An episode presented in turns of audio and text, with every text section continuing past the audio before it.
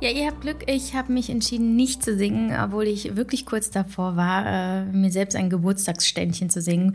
Beziehungsweise nicht mir, sondern äh, diesem Podcast Meditieren leicht gemacht gibt es jetzt genau zwei Jahre und wir feiern heute die hundertste Folge. Und äh, ich weiß noch ganz genau, wie, äh, ja, es muss ungefähr vor drei Jahren gewesen sein.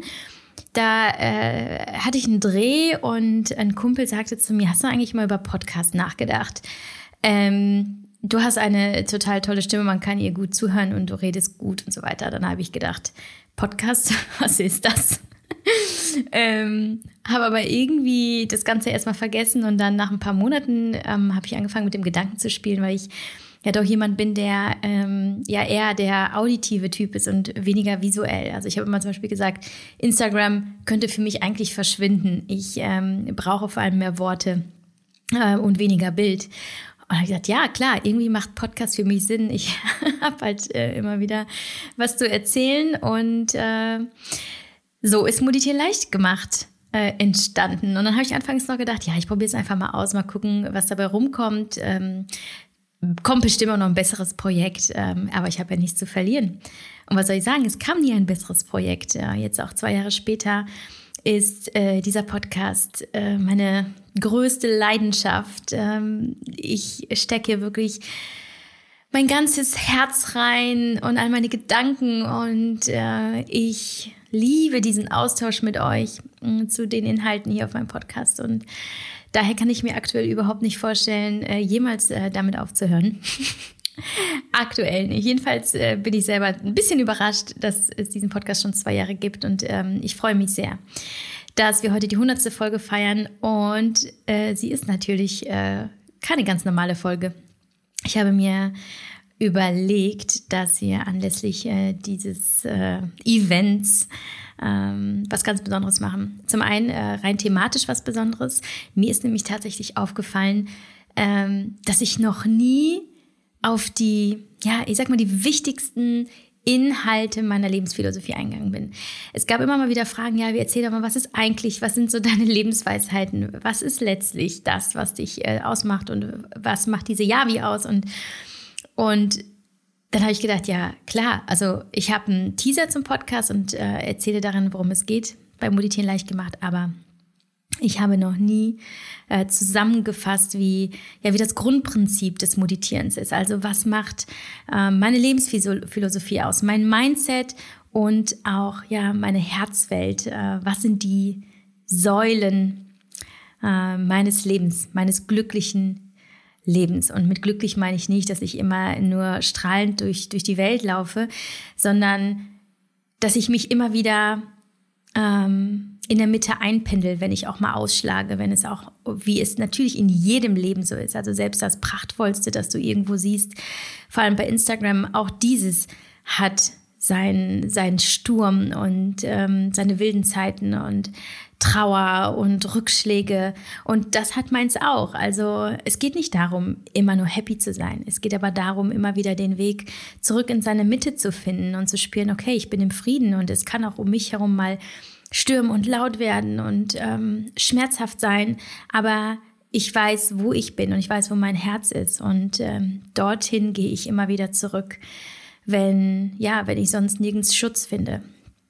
Genau, und deswegen habe ich mir jetzt zehn Stichpunkte aufgeschrieben für diese Folge und werde gleich einfach mal frei erzählen, so aus dem Herzen heraus, was eigentlich, ja, was ist, was das eigentlich ist, dieses Moditieren und wie ich moditiere und wie vielleicht auch du moditieren kannst. und ich wünsche dir bei dieser Podcast-Folge ganz viel Freude. Und als kleines äh, Goodie äh, on top mh, hm, habe ich ähm, einige meiner engsten Kooperationspartner angefragt und zusammengetrommelt und freue mich riesig, dass Sie mich bei dieser Podcast-Folge, äh, bei diesem Jubiläum unterstützen mit einem wundervollen Gewinnspiel ähm, von Produkten, also einer Verlosung von Produkten, die ich persönlich auch benutze und die ich euch äh, schon ganz häufig vorgestellt habe. Und die gibt es zu verlosen, aber nicht hier im Podcast, sondern ähm, auf Instagram. Und ihr, äh, wenn ihr zu meinem Profil rüber hüpft, äh, zu Yavi Moves äh, und dort auf den äh, Gewinnspiel-Post bzw. Podcast-Post zu dieser Folge geht, äh, werdet ihr unten in der Caption lesen, was ihr tun solltet, um an diesem Gewinnspiel teilzunehmen. Und ich kann aber so viel verraten, zu gewinnen gibt es in dieser Podcast-Folge folgende Dinge. Und zwar gleich dreimal. Äh, nämlich zum einen von Kodali, mein allerliebstes Vino Perfect Serum und den Reinigungsschaum und von My Brain Effect ist äh, das Sleep Spray und Happy Gut. Von Xuka gibt es Xuka Light, also Erythrit-Puder, Xuka, Fruchtaufstrich, Schokodrops in Edelbitter, Vollmilch und Weiß und ein Backbuch. Dann gibt es das große Athletic Greens Paket mit Athletic Greens, Vitamin D3, Keramikdose, Trinkflasche und Travel Packs. Und von und Gretel ähm, ein kleines Make-up-Paket und was genau drin ist, das liest du äh, im Instagram-Post. Genau. Und äh, insofern möchtest du teilnehmen, dann Rüber zu Instagram. Wenn du jetzt erstmal zuhören möchtest, bleib hier in deinem Streamingdienst. Und ich wünsche dir ganz, ganz, ganz viel Freude bei dieser Podcast-Folge und ich freue mich wie immer auf deine Gedanken dazu. Und ähm, ja, bis dann.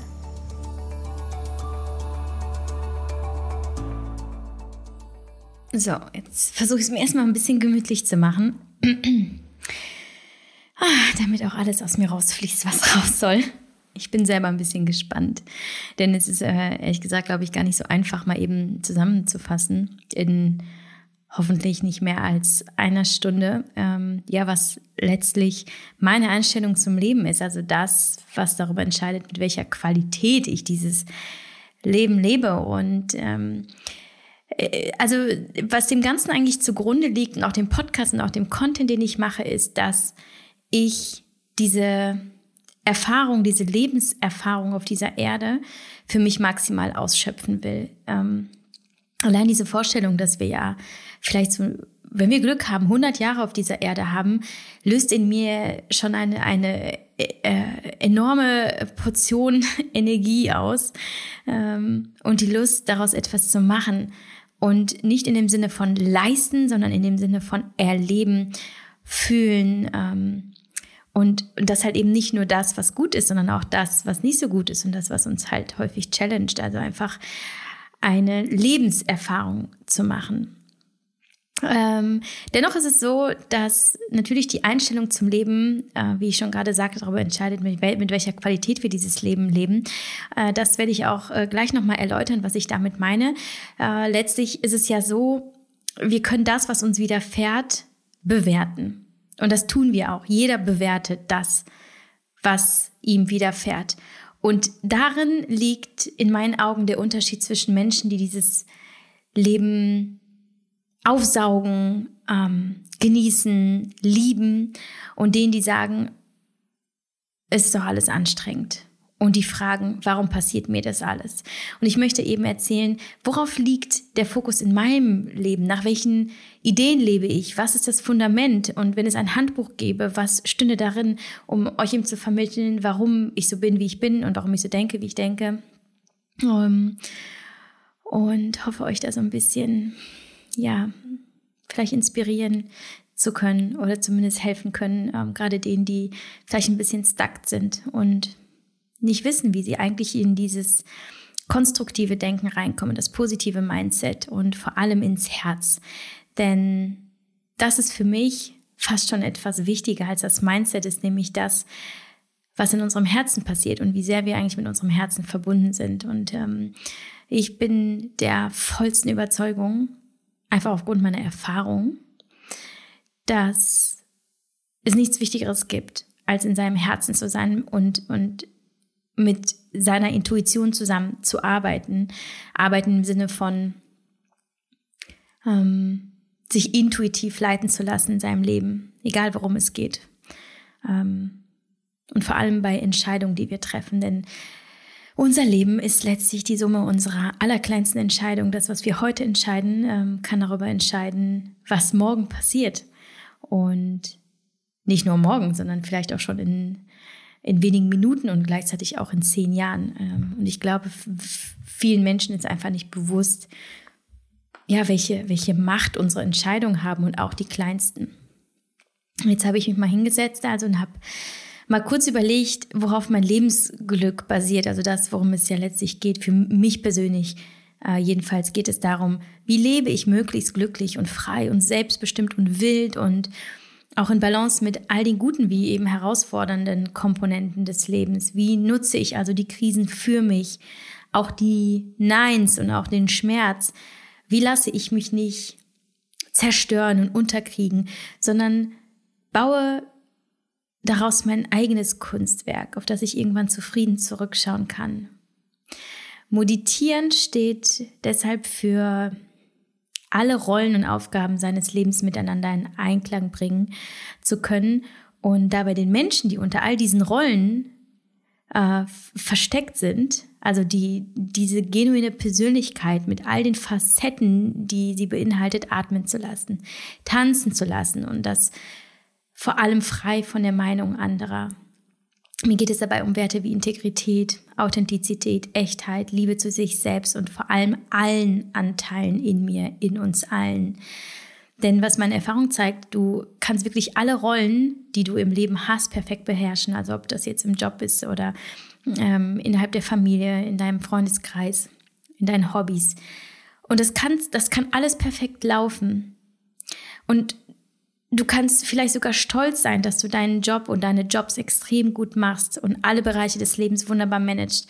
Aber wenn du am Ende ausgelaugt und traurig und zerrissen und voller Zweifel bist, weil du dich dabei komplett vergisst oder weil du gar nicht das lebst, was du wirklich bist und was du willst, dann bringt dir das alles nichts. Ähm, und vor allem, wenn du nicht alles in dir auslebst, was, ähm, was eben nun mal ein Teil deiner Persönlichkeit ist. Und wenn du dich dann in dem Sinne verrätst, verkaufst, unterordnest, der Gesellschaft, den Ansprüchen deines Umfeldes, deinem Plan, den du vielleicht mal geschmiedet hast, den du dann nur schwer loslassen kannst, dann bist du offenbar in der Angst vor dem, was passiert, wenn du anfängst so zu leben, wie, wie du es dir wirklich wünscht und wie, ja, wie es eigentlich so deine Bestimmung vielleicht sogar auch ist. Und weil du vielleicht ähm, das irgendwo spürst, dass da was ist, aber es sich einfach gar nicht traust, eben aus dieser Angst. Und deswegen möchte ich dich so gern dazu einladen, groß zu denken und zu planen, nicht im Sinne von Erfolg, wirtschaftlich, leistungsorientiert. Ja, du musst jetzt nicht gleich morgen ähm, ein Riesenunternehmen groß äh, hochziehen und, und ähm, sonst irgendwelche krassen Projekte auf die Beine stellen. Groß im Sinne von schöpferisch, also dass du erkennst, welche Kraft und Macht in dir steckt und wie du sie einsetzen kannst, um das Leben zu kreieren, das du leben möchtest. Und dabei spielt es wirklich überhaupt keine Rolle, ob du hoch hinaus willst, also ob du tatsächlich Unternehmerin werden willst, ein Buch schreiben möchtest, ein Café eröffnen möchtest oder vielleicht einen Doktortitel machen willst. Oder ob du eigentlich lieber zurückgezogen leben und malen möchtest, ehrenamtlich in einer Charity, ähm, ähm, Charity Organisation arbeiten oder Hausfrau und Mama sein möchtest, das ist, spielt überhaupt keine Rolle und das ist auch ganz wertfrei. Alles ist fantastisch, wenn es das ist, was du wirklich machen willst.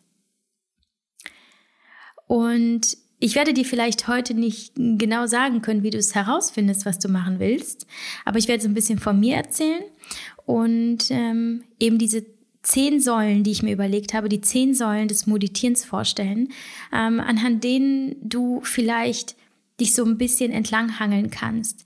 Und, und ich glaube, wenn du mit der Basis anfängst, also mit dem, was dein Herz dir sagt, und wenn du quasi so dein, dein Kunstwerk um dein Herz herum aufbaust, dann wird sowieso alles so kommen, wie du es möchtest. Kurz zu meiner Geschichte. Ähm, äh, und nee, ich, ich reduziere es auf das, was in meinem Leben bislang ähm, passierte und mir widerfuhr, teilweise ganz magisch und fast schon von allein, weil ich daran glaubte. Und damit möchte ich dir so ein bisschen zeigen, was passiert, wenn du groß denkst. Und wenn du dir erlaubst zu träumen, und wenn du dir erlaubst, die, die Ideen und die Träume, die du in deinem Herzen trägst, auch wirklich durchzuspielen, emotional, im Kopf, im Herzen und das so häufig es geht. Und äh, ja, bei mir war es ja so, mm, ich war schon immer ein total intuitiver Mensch. Ich habe nie was groß durchdacht. Also selbst in meinen frühesten Jahren, als ich ja etwas lost war, wer mein erstes Buch kennt, der weiß das, dass ich ja doch mm, sehr lange gebraucht habe, um ähm, um, um wirklich das zu leben, was ich wirklich bin. Dennoch war ich immer ein sehr intuitiver Mensch und impulsiver Mensch. Und äh, ich glaube, die, eine meiner größten Stärken war, dass ich die Chancen, die mir gegeben wurden im Leben, ergriffen habe.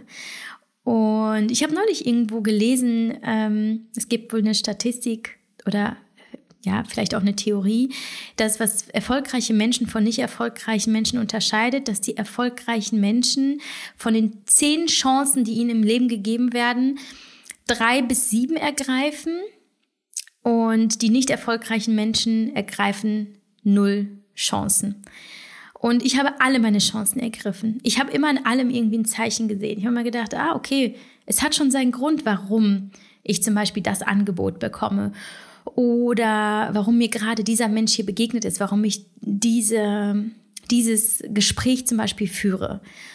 Und so war es auch, dass ich, als ich in China war vor zehn Jahren und ein Jahr in China gearbeitet habe, was übrigens auch eine, erzähle ich aber gleich, ähm, hätte ich damit anfangen sollen, aber egal. Naja, auf jeden Fall, da lag ich äh, häufig in meinem Bett äh, alleine, also meist alleine nicht, dass ihr jetzt äh, sonst was denkt. Und habe dann abends, weil ich halt sehr, sehr einsam war oder viel alleine auch war in Peking, ähm, habe ich natürlich diverse Fantasien und Gedanken gehabt. Und einen Gedanken habe ich immer weiter verfolgt. Ich lag da immer in meinem Bett und habe gedacht, ja, wie, was ist das eigentlich für ein extrem turbulentes Leben, das du lebst? Was ist das eigentlich? Warum sehnst du dich so sehr nach nach diesen extremen Erfahrungen, nach diesen krassen Abenteuern, warum kann es dir nie hart und anstrengend und verrückt genug sein? Warum willst du immer mehr?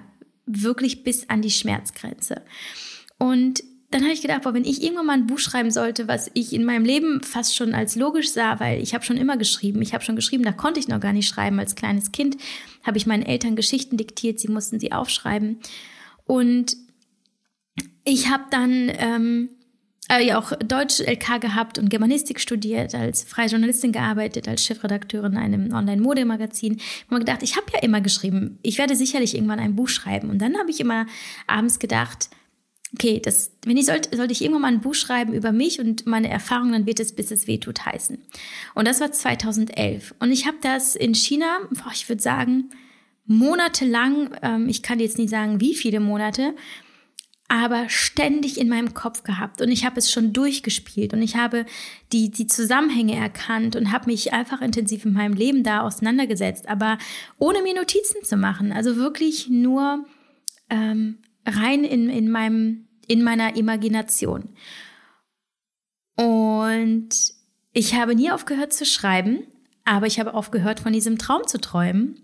Und er ist irgendwann untergegangen ähm, und in Vergessenheit geraten, bis ich 2017 einen Blogger Award gewann, als ich einen Artikel über meine ähm, Fitnesssucht veröffentlichte auf einem ähm, anderen Kanal, auf ähm, einer anderen Quelle. Mm, und daraufhin äh, wurde der Verlag auf mich aufmerksam und fragte genau dieses Buch an, das ich mir vor sechs Jahren, sieben Jahren visualisiert habe. Und das Verrückte ist, dass das Buch den gleichen Titel trug, den ich damals in China in meinem Kopf hatte, nämlich Bis es weh tut. Als es um die ähm, Titelfindung ging und ich gesagt habe, ja, ich schreibe dieses Buch, es wird aber Bis es weh tut heißen und erst wollte die Geschäftsführung des Verlags nicht, dass das Buch Bis es weh tut heißt, aber es hieß am Ende Bis es weh tut, weil ich darauf bestand, weil es genau das war, was ich wollte und was ich wirklich wollte, was mein Herz wollte und was die absolute Wahrheit war. Und ja, also wurde ein Spiegel-Bestseller und ist bis heute sehr erfolgreich. Und ähm, das ist für mich einfach die, die, die größte, der größte Beweis dafür, dass wenn wir groß träumen und wenn wir uns erlauben, diese Gedanken auch allein zu haben, dass wir im Grunde genommen uns schon darauf ausrichten, ob, ob, ob bewusst oder unbewusst. In dem Fall war es bei mir total unbewusst. Ich habe dann einfach weiterhin das gemacht, was mir immer Spaß gemacht hat, nämlich zu schreiben. Und mein Herz immer weiter zu öffnen und Menschen mit meinen Texten zu berühren. Und es kam zu mir. Und das mit Peking zum Beispiel, ähm, das war auch das. Ich beschloss damals ähm, mit sehr vielen Menschen in Kontakt zu treten. Ich habe ähm, ein Xing-Profil damals angelegt, war mit meinen Professoren im Austausch und dann kam der, kam der Lehrauftrag aus Peking und ähm, die Frage war, ob ich in drei Wochen da sein kann. Und ich habe ohne zu zögern gesagt, ja, ich komme. Habe meinen Koffer gepackt, habe meine Wohnung untervermietet und bin einfach los. Und immer mit der Frage, was kann mir schon passieren? Ich kann nur gewinnen. Ich kann nichts verlieren. Ich kann nichts verlieren. Und Peking war eine der wertvollsten Erfahrungen in meinem Leben, auch wenn sie unfassbar schmerzvoll war, ähm, weil es da einfach auch sehr ähm, ja schwierige Momente, viele schwierige Momente gab. Mm, aber sie waren so wertvoll. Und ähm, ich kann immer nur wieder sagen, dass wir häufig die Herausforderungen, die wir ähm, die wir erleben und die Probleme, denen wir konfrontiert sind, die bewerten wir ja aus der Situation heraus und empfinden sie als unbequem, ähm, unnötig. Warum müssen wir das jetzt machen? Warum passiert das jetzt? Das passt mir gerade gar nicht.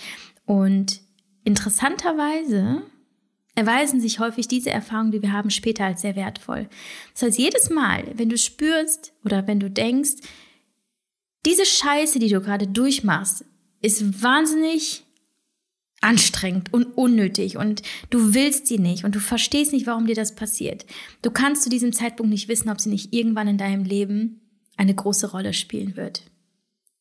Geh da immer ins Vertrauen und ähm, genau, das war schon der erste Tipp. Ich wollte noch gar nicht so tief einsteigen. ähm, ja, dann äh, weiß ich nicht, habe ich auch immer gedacht, ähm, eigentlich, ich kann immer im Grunde genommen fragen. Also ich kann nicht erwarten, dass immer alles zu mir kommt, nur weil ich das visualisiere und weil ich es mir wünsche, sondern ich habe auch irgendwann begonnen, ganz selbstbewusst zu fragen, wenn ich was wollte. Ja, also zum Beispiel eine mega schöne Erfahrung war, als ich aus, aus äh, Peking zurückkam und ich war pleite. Also da könnt ihr gerne ein bisschen wehtut nochmal nachlesen, was da eigentlich los war. Mm, und ich, ähm, ich wusste, ich muss jetzt irgendwie Geld verdienen. Und ich habe dann, ich habe dann einfach losgeschrieben und verschiedene ähm, Medienvertreter kontaktiert und gebeten, dass ich für sie arbeiten kann als freie Journalistin. Und ich habe unfassbar schnell so viel Geld gesammelt, dass ich innerhalb von wenigen Wochen aus einem fetten Minus wieder ein Plus war und äh, mein Leben wieder finanzieren konnte. Und das einfach nur, weil ich gefragt habe und weil ich losgegangen bin, weil ich Selbstverantwortung übernommen habe und weil ich mich nicht als Opfer in der Situation sah, sondern gesagt habe, alles klar, ich kann alles schaffen.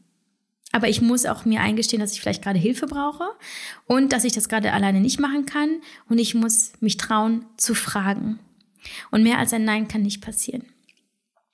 Ja, also was mich also immer schon begleitet, ist, dass ich eigentlich eine Träumerin bin, die aber eben nicht in Träumen lebt und gefangen ist in ihren Träumen, sondern die in der Realität lebt und diese von ihren Träumen begleiten und formen lässt. Also ich lasse kommen, was kommt und rede mir selbst nichts aus. Ich beobachte, dann notiere ich, ich fantasiere, dann frage ich, wie ich eben schon erzählt habe, ich zeige mich und ich verkaufe mich nie unter Wert. Ich schicke also eigentlich das Signal ins Universum, hallo, hier bin ich, das kann ich, das will ich und das bringe ich alles mit, unterstütze mich. Und irgendwie macht das Universum immer mit. ähm, ja, also es wird äh, wahrscheinlich jetzt auch in der Podcast-Folge so ein bisschen ähm, äh, spirituell ich will nicht sagen esoterisch, weil ich bin ja schon eine Realistin und ich, äh, ich erzähle vor allem von meinen eigenen Erfahrungen und von dem, was ich weiß und ähm, von, von all den weisen Lehrern, von denen ich lernen durfte, von den Inhalten, die ich konsumiere und ja. So, wie wird Meditieren also leicht gemacht? also ehrlich gesagt wird Meditieren gar nicht so richtig leicht gemacht und gleichzeitig doch super leicht. Äh, wie ist jetzt dieses Paradoxon zu verstehen? Also zunächst einmal, ich finde, es geht nicht darum, dass alles, alles leicht sein muss. Natürlich ist vieles einfach schwer und tut oft weh. Aber wenn wir die Polarität des Lebens akzeptieren und, und einfach erkennen, können wir selbst den Fall in die Tiefe genießen, ja, also Arme auf, Augen zu, kein Widerstand, Vertrauen. Genau dann wird Schweres ganz leicht. Die Leichtigkeit kommt mit dem Gedanken, dass uns allen nichts passieren kann, dass ein Leben in vermeintlicher Sicherheit uns nicht vor Schmerz und schwierigen Situationen im Leben bewahren kann. Was uns aber hilft, besser mit ihnen klarzukommen, ist die Annahme dessen, dass es auch holprig wird, dass es Steine gibt, dass es eben diesen Fall gibt und dass wir uns manchmal einfach bewusst in diesen Fall hineinbegeben, ähm, mit dem, mit der Neugierde und mit der, mit diesem Vertrauen, dass da unten sowieso ein Netz ist. Und wenn wir akzeptieren, dass das Leben eben vor allem aus Polarität besteht. Ja, also wir können, wir würden ja das Gute nicht kennen, wenn es nicht auch Böses gäbe. Und wir, wir würden äh, die, den Sonnenschein nicht zu schätzen wissen, wenn es nicht Regen gäbe. Und wir selber sind zum Beispiel äh, ebenfalls total bipolar. Also wir können nicht davon ausgehen, dass wir nur intelligent sind. Wir sind auch dumm. Und ähm, ich könnte jetzt ewig so weitermachen. Fakt ist, es gibt nicht immer nur gut, es gibt auch böse und es gibt nicht immer nur positiv, es gibt auch negativ. Und das zu akzeptieren gelingt, wenn wir lernen, im Moment zu leben. Geht nicht immer, aber wir können uns immer wieder daran erinnern, dass es kein Pro Problem gibt, wenn wir uns im Hier und Jetzt verankern. Faktisch bist nur du, dein Körper, dein Atem, der Boden, auf dem du sitzt. Das ist die Realität und mehr ist da nicht. Und wenn wir es schaffen, was nicht immer geht, logischerweise, aber immer wieder uns in diese absolute Präsenz hineinzubegeben, dann ist die absolute Annahme dessen, was ist und Akzeptanz dessen, was ist. Weil wir sind dann nicht in der Vergangenheit und wir sind nicht in der Zukunft. Faktisch gibt es also in dem Moment keine Sorgen. Faktisch kann da nur Liebe sein, wenn du im Moment bist. Und Liebe, und das ist das, woran ich glaube, ist die Essenz unseres Seins und damit das, was uns ermöglicht, auch in schwierigen, die, äh, schwierigen Zeiten die Verbindung zu uns selbst und der Welt nicht zu verlieren. Ähm, ich will jetzt aber gar nicht so spirituell, äh, spirituell werden, sondern ähm, viel praktischer an die Sache herangehen. Ähm, und mit euch vor allem auch folgende äh, Lebensbereiche anschauen. Ähm, und das, was wir innerhalb dieser tun können, um unbeschwert, also ohne Schwere im Herzen durch dieses Leben zu gehen. Und dazu gehört, gehört auch der Lebensbereich Gesundheit, Liebe, Persönlichkeit, Spiritualität, Schrägstrich du und äh, natürlich auch Job, Finanzen. Das sind so die Lebensbereiche, die irgendwie auch einfließen werden in diese zehn Säulen. Das werde ich auch gleich erklären. Und ich sage, ähm, das ist so meine Meinung, du kannst nicht in einem dieser Lebensbereiche voll da sein und ähm, ähm, dich auf einen dieser Lebensbereiche fokussieren und den anderen ignorieren und erwarten, dass du ein glückliches, geiles Leben führst. Für mich sind sie allesamt wichtig. Erinnern wir uns, meditieren, also alle Rollen und Anteile ins Gewicht, Gleichgewicht bringen. Da können wir nicht 100 Prozent in einen Lebensbereich stecken und eben alle anderen vernachlässigen. So entstehen äh, dunkle, staubige Ecken und die wird niemand für uns erleuchten und aufräumen. Und ähm, hier auch nochmal die Erinnerung daran, dass wenn wir möchten, dass alles im Einklang ist und dass wir diesen Frieden, diese Harmonie spüren, dann dürfen wir eben diese Eigenverantwortung übernehmen und Eigenverantwortung bedeutet auch Entscheidungen treffen. Ähm, auch hier nochmal die Erinnerung, unser Leben ist die Summe aller Entscheidungen, die wir treffen, selbst der kleinsten. Und meistens sind es sogar die kleinsten und vor allem die kleinsten, die zu deiner Routine werden, die zu deinem Fundament werden. Also das, ähm, was du schon beschließt, morgens zu tun und wie du deinen Abend äh, beendest, wie, ähm, mit welchen Menschen du dich umgibst, was du isst, ähm, wann du entscheidest, vielleicht einen Spaziergang zu machen. Ähm, und Entscheidungen sind das eine, also der pragmatische Part in dir. Das andere ist die Hoffnung, der sagen wir, der stille, emotionale, spirituelle Part in dir. Und Hoffnung ist wahnsinnig wichtig. Ich gehe täglich hoffnungsvoll durch den Tag. Aber Hoffnung bringt uns selten dorthin, wo wir hin wollen. Also wollen wir morgen besser sein, können wir nicht einfach nur hoffen, dass es besser wird. Wollen wir, dass der, Spa dass der Job wieder Spaß macht, reicht es nicht zu hoffen. Wollen wir, dass die Beziehung besser wird, reicht es nicht zu hoffen. Hoffnung ist ein Motor, aber wir müssen tun, wenn wir Veränderungen wollen. Nicht morgen, heute. Beginne also jetzt. Und warum? Triffst du keine Entscheidung, bleibst du in einem Zustand der Unsicherheit und der Unstetigkeit. Du lebst nicht, du wirst gelebt. Und triffst du nicht die Entscheidung, wie sie jemand anders treffen und du wirst zur Marionette deines eigenen Lebens. Willst du das? Ich denke, du bist so viel mehr. Du bist Künstlerin, Architektin, du bist Schöpferin. Du kannst alles schaffen, wovon du träumst und du kannst jede Aufgabe deines Lebens schaffen. Teste dich, überzeuge dich selbst. Wag doch mal das, ins, äh, das Experiment mit Geduld, mit Vertrauen und auch immer mit der Bereitschaft, auch vielleicht den Kurs zu wechseln. Äh, es, es ist nicht immer nur so, dass, dass du den Plan hast oder die Idee, dass es so und so kommt und daran hältst du fest. Die Kunst ist eher, auf dem Weg dorthin festzustellen und immer wieder äh, dich zu kontrollieren, ob du immer noch ähm, an diesen Koordinaten festhalten willst, ob du eigentlich genau diese Reise willst oder ob du doch abbiegen möchtest und ob du doch ähm, irgendwie äh, lenken und, und einen, einen neuen Weg einschlagen möchtest. Auch hier wieder Intuition. Immer wieder dich selber mm, in dich selber hineinfühlen und schauen, ob das immer noch dem entspricht, was du heute bist und was du heute willst. Und hast du schon mal was von Selbstwirksamkeit gehört? Ich glaube, das habe ich gerade schon erwähnt. Ähm, ich habe persönlich die Überzeugung, dass selbst schwierige Aufgaben, Herausforderungen oder Probleme durch eigenes Handeln äh, wirksam bewältigt werden können. Wir denken häufig viel zu klein, ähm, meist, dass wir nicht in der Lage sind, Herausforderungen zu stemmen. Ähm, oder dass wir es gar nicht erst versuchen wollen, weil wir glauben, das können wir gar nicht. Und dass wir uns schnell in diese Opferrolle hineinbegeben, weil wir denken, oh Gott, es ist uns ganz, was ganz Schlimmes widerfahren. Ich, ähm, ich werde gar nicht kämpfen, ich werde da gar nichts gegen tun, da, das schaffe ich eh nicht. Und doch wenn wir es dann mal machen, dann schaffen wir eine Herausforderung nach der nächsten. Und je häufiger wir diese meistern, desto stärker wird unsere Selbstwirksamkeit, unser Selbstbewusstsein und unsere Resilienz. Mm, und damit auch übrigens kleiner die Angst vor den Krisen. Ähm, das Gute also an den Herausforderungen ist und vor allem daran, wenn sie immer häufiger passieren und wenn du viele Krisen erlebt, so wie ich das erlebt habe in meinem Leben, irgendwann stellst du fest, dass eine Krise dir gar keine Angst mehr macht.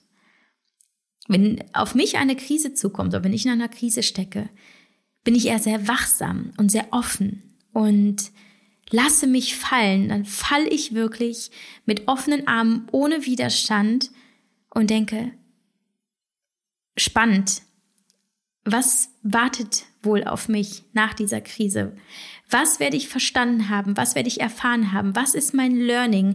Und auf welcher Ebene befinde ich mich dann? Ich will nicht sagen, ich liebe Krisen, weil in der Krise ist oft echt scheiße. Aber gleichzeitig dieses, die, diese Klarheit in diesem Moment zu wissen, dass eine Krise mein, mein größtes Wachstumspotenzial bedeutet. Und nach einer Krise kommt in der Regel immer noch ein, ein, ein, eine noch bessere Etappe.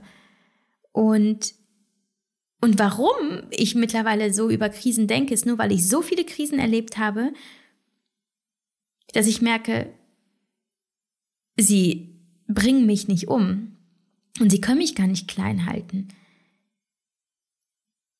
Sie sind einfach nur da und ich muss sie manchmal einfach nur durchstehen, aufmerksam sein, daraus lernen und vor allem mich nicht beklagen. Ja, also ich sage immer, du kannst in einer Krise und in einer Problemsituation handeln und schauen, was kann ich tun, um diese Krise jetzt aktiv zu meistern ähm, und daraus was Gutes für mich zu machen. Oder ich akzeptiere einfach, was ist und warte ab. Aber wenn ich akzeptiere, was ist, dann darf ich auch einfach aufhören zu jammern und mich nicht beklagen. Und natürlich ist es auch mit dem Handeln so.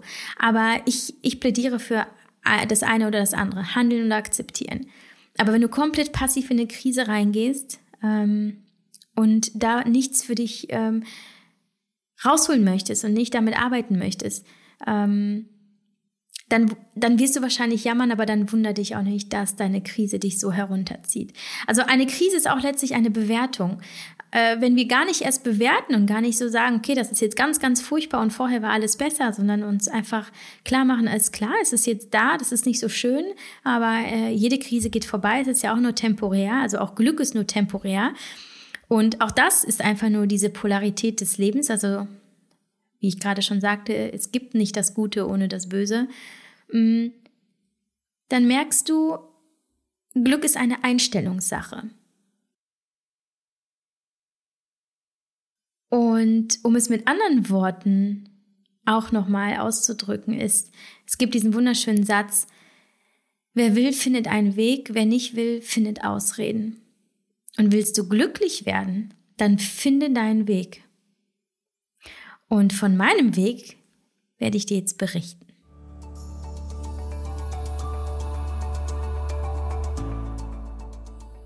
Ja, nach dem etwas äh, längeren Prolog kommen wir jetzt nun zu den zehn Säulen des Meditierens, äh, das Einmaleins des Meditierens. Und ich beginne direkt mit Nummer eins äh, mit dem Titel Enjoy the Process. Was ich damit meine, ist, was uns alle ja hier verbindet auf dieser Erde, ist, dass unsere Seelen im Grunde genommen auf einer Reise sind hier auf der Erde, ja. Also jeder von uns ist hier, macht eine Erfahrung ähm, und irgendwann ist diese Reise hier auf dieser Erde zu Ende. Und dann ist natürlich die Frage, wie möchtest du diese Reise gestalten? Was soll deine Reise auszeichnen? Und ich denke, je früher du diese Entscheidung triffst, sich für alles zu öffnen, was dir auf dieser Reise widerfährt, also auch, wie ich ähm, im Prolog schon sagte, die, die unschöne Erfahrungen, auch die Rückschläge, wenn du dich für alles öffnest und auch wirklich genießt, was da ist, alles, was da ist und alles, was noch nichts ist, weil du weißt, du bist auf einer Reise, also kann noch alles kommen, dann lebst du ein abenteuerliches, ein wildes, ein freies und auch glückliches Leben. Und warum ich sage, genieße auch das, was noch nicht da ist, weil ähm, häufig knicken wir ein und sind frustriert, wenn es zum Beispiel ein Nein gibt, wenn jemand Nein sagt zu dir. Und ja, viele, für viele bricht dann eine Welt zusammen, aber ich lade dich dazu ein, in diesen Momenten umzudenken und für dich zu überlegen, was ist, wenn dieses Nein einfach nur ein noch nicht bedeutet oder da wartet etwas Besseres auf dich. Und was dem Ganzen zugrunde liegt, ist äh, der Begriff des, also das, das Psycho, die psychologische Theorie des Reframes. Und Reframe bedeutet, du bewertest eine Situation, äh, einen Gegenstand, eine Erfahrung, einen Gedanken anders. Und zwar so, dass er dir dient. Ähm, wir können ja tatsächlich selbst entscheiden, was wir denken. Und ich sage immer, wenn du schon eh denken musst, dann denk doch wenigstens so, dass er dir, dass dir diese Gedanken auch dienlich sind. Ja, das heißt, wenn ich ähm, einen Rückschlag erlebe oder eine schmerzhafte Erfahrung, dann ähm, versuche ich so zu denken, dass es mich in dem Moment nicht herunterzieht, weil was habe ich davon, außer dass es mir schlechter geht? Denn Gedanken erzeugen Gefühle, also formuliere ich meine Gedanken so, dass sie mir helfen, mm, gute Gefühle zu fühlen. Also ähm, versuche ich in dem Moment Situationen zu reframe und zu überlegen, wie kann ich sie sehen, wie kann ich sie bewerten und interpretieren, dass es mir dient und dass ich damit arbeiten kann und dass es ähm, mir hilft, weiterzumachen.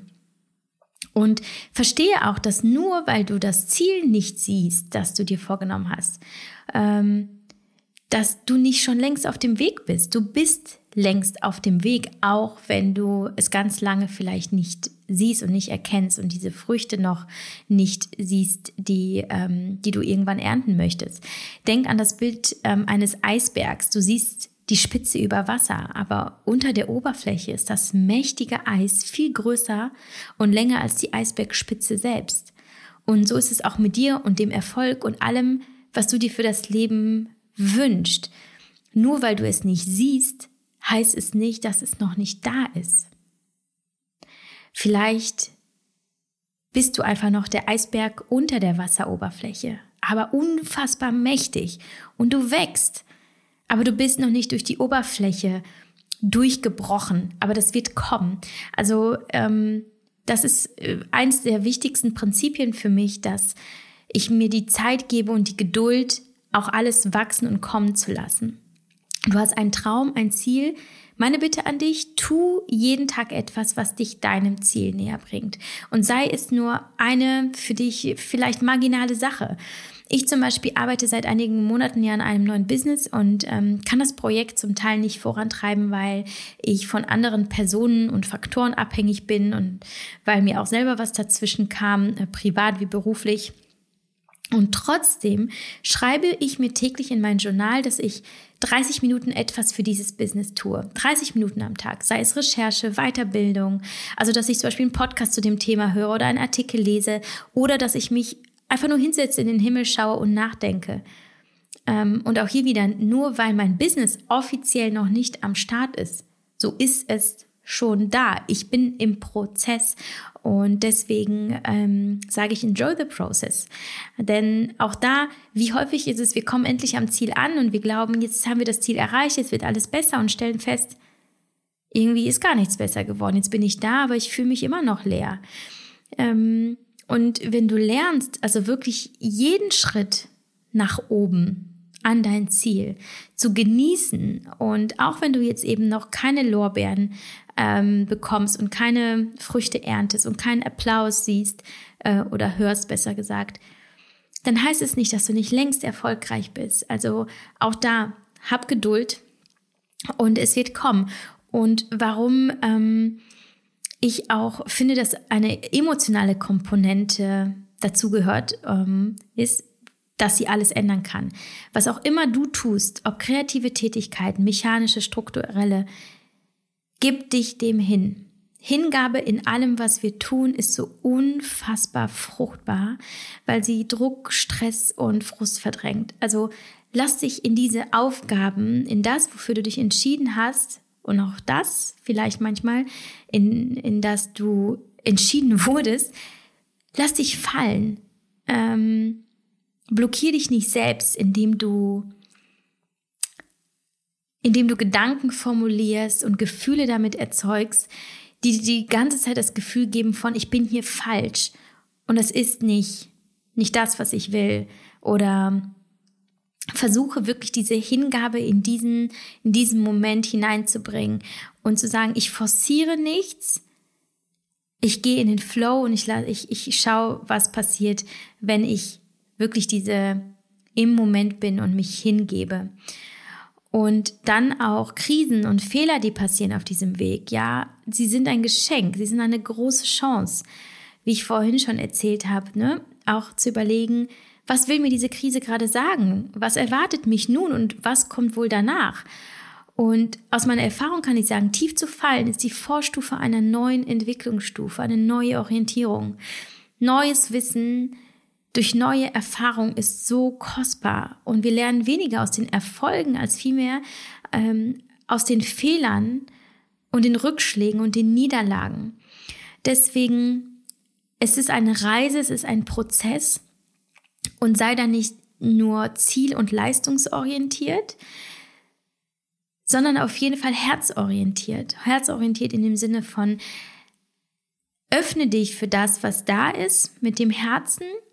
Denn dann kommt auch die Kreativität und Kreativität ist ein wahnsinnig äh, starker Motor und ein großer, hm, eine große Chance, um Großes zu schaffen. Und das nicht nur in kreativen Berufen, ja. Also Kreativität brauchen wir irgendwie alle, egal was wir machen. Denn das ist das, was, was letztlich uns mit unserer Kindheit verknüpft, ja, unserer Fantasie. Das ist das, was uns äh, spielen lässt. Und damit komme ich auch schon zum nächsten Punkt. Spielen. Nummer zwei. Spielen, Genuss und Leichtigkeit. Die zweite Säule des Meditierens. Wir alle dürfen uns an das Kind in uns selbst erinnern. Und warum? Einmal auf der Ebene mh, mm, betrachtet Leben und Aktivität. Wenn wir das Kind wieder in uns aufleben lassen, haben wir die unmittelbarste Verbindung zu unserem Herzen. Wenn wir uns daran erinnern, ähm, was haben wir gemacht? Was war es, was uns wirklich Freude bereitet hat als Kinder? Wo fühlten wir uns frei? Ähm, und viele kennen schon meinen Tipp, den ich immer wieder mit euch geteilt habe. Wenn du dich gerade fragst, was will ich eigentlich machen, beruflich, Hobbys, reise in deine Kindheit. Wie warst du? Wo und wo hast du Raum und Zeit vergessen? Was waren damals schon deine Talente? Womit warst du glücklich? Ich zum Beispiel habe schon immer geschrieben und ich habe zum Beispiel hm, auch immer diesen Entertainment ähm, diese Entertainment-Eigenschaften äh, irgendwie in mir gehabt. Ich habe zum Beispiel Fernsehshows für meine Familie produziert, hinter leeren großen Bilderrahmen gestanden, habe Nachrichten vorgetragen, also so wirklich Weltnachrichten, wo was passiert ist. Und ich habe Reden gehalten und Comedy und Geschichten. Da war ich fünf, sechs, sieben, acht Jahre alt. Und ich habe irgendwie dieses Feuer nie ähm, erlischen lassen. Erloschen? so viel zum Thema Germanistik studiert. Mir fehlt gerade dieses Wort. Ich weiß nicht, irgendwie hört sich das alles komisch an. Aber ist ja auch egal. Warum es auf jeden Fall so hilfreich ist, sich an seine Kindheit bzw. sein kindliches Ich zu erinnern, ist, da sind wir noch so unberührt und so unbeeinflusst, quasi rein und unbeschrieben. Zumindest nicht so stark wie später als Erwachsene. Wir tun eigentlich nur das, was wir tun wollen, weil es unserem Wesen entspricht, unserer Sehnsucht. Unsere Seele ist einfach komplett frei und sucht sich ihre Aufgaben frei raus. Deswegen übrigens ähm, jetzt am Rande mein Appell an dich, wenn du Kinder hast. Lass deine Kinder sich entfalten, greife nicht ein, fördere ihre Interessen, Talente, ähm, hör ihnen zu, nimm ihre Wünsche und Bedürfnisse wahr Mm, aber lass sie wirklich in welche Richtung, womit auch immer sie spielen möchten, welches Hobby sie ausprobieren möchten. Belächel das nicht. Das ist im Grunde genommen eigentlich mit der wichtigste Hinweis dafür, dass das Kind gerade mit seinem Herzen verbunden ist und damit eigentlich einen Grundstein für sein ganzes Leben legt. Und wenn Kinder merken, dass sie alles sein dürfen, was sie gerne sein würden, kann es gut sein, mit, aller, mit der allergrößten Wahrscheinlichkeit, dass sie als Erwachsene mutige, starke, selbstbewusste Entscheidungen für sich treffen werden. Und für sich zu sein, ist wie ein Schutzschild zu tragen, das sagt, stopp, bis hierhin und nicht weiter. Dahinter bin ich und ich schütze mich. Ich kann es runternehmen, wenn ich es möchte, ja. Ich kann dann Nähe zulassen, wenn ich es möchte. Aber ich bin das Wertvollste, was ich jemals besitzen werde. Und da darf nicht einfach jeder so ran und für mich entscheiden. Ich weiß genau, was ich will und was ich brauche.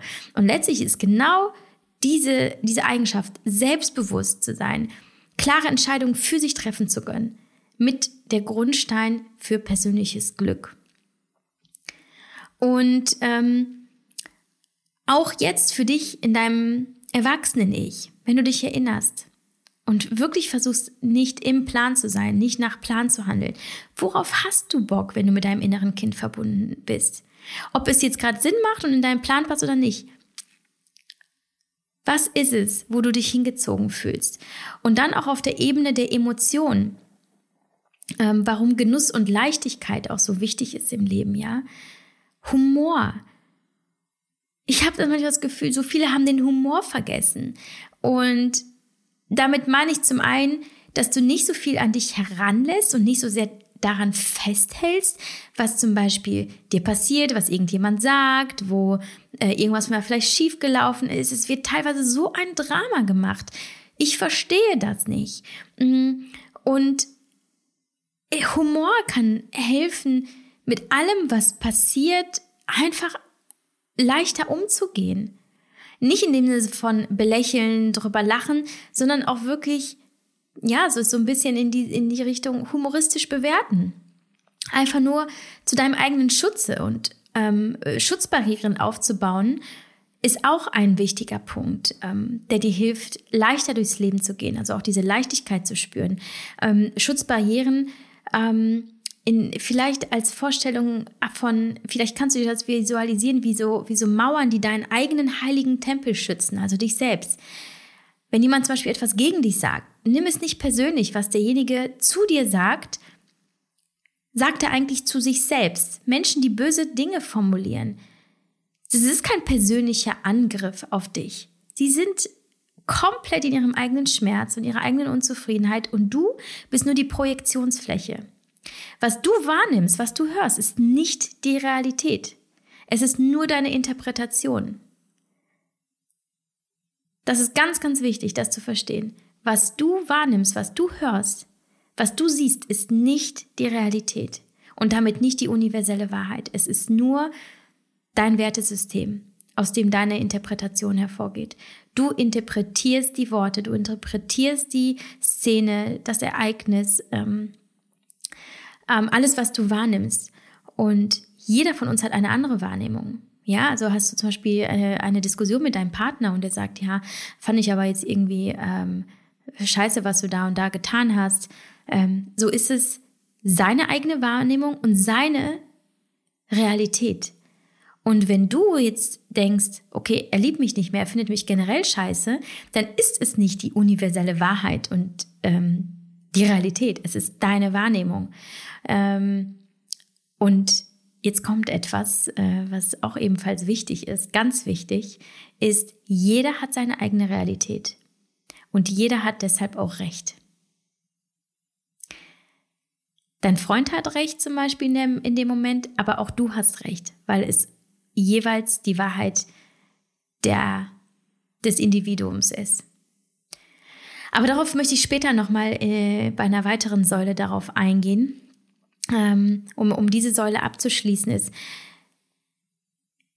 in der Suche nach deinem inneren Kind, nach dieser Leichtigkeit, nach dieser Freude, ähm, nach dem Genuss, nach dem Spielen, ähm, ist, darin liegt die, die Antwort auf die Frage oder darin kann zumindest ein Hinweis auf die Frage liegen, wer bin ich eigentlich und wo möchte ich hin? Und damit komme ich äh, zur dritten Säule. Wer bin ich und wer möchte ich werden? Wir sind ja in einer Gesellschaft mit einem starken Selbstoptimierungszwang und unfassbar viel Druck. Wir verlieren den Sinn für unsere Individualität und wir schwimmen im Strom des Kollektivs mit. Und wir trauen uns ja oft nicht dagegen zu schwimmen und eigene Wege zu suchen. Und das macht auch vollkommen Sinn. Wir sind Herdentiere.